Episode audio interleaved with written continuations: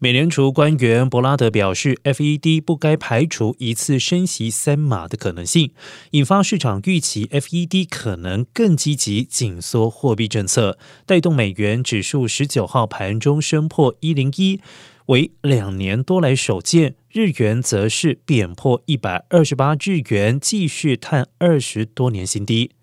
根据路透分析师波尔顿指出，从美国通膨在二月初站上四十多年高点以来，美元指数已经升值百分之六，但目前交易员仍然不够积极布局美元多单。现在的美元多头部位比去年底还少，如果与上一轮的二零一五年紧缩循环之初相比，更是微不足道。若交易员积极做多美元，美元指数年底前可能再升值百分之六。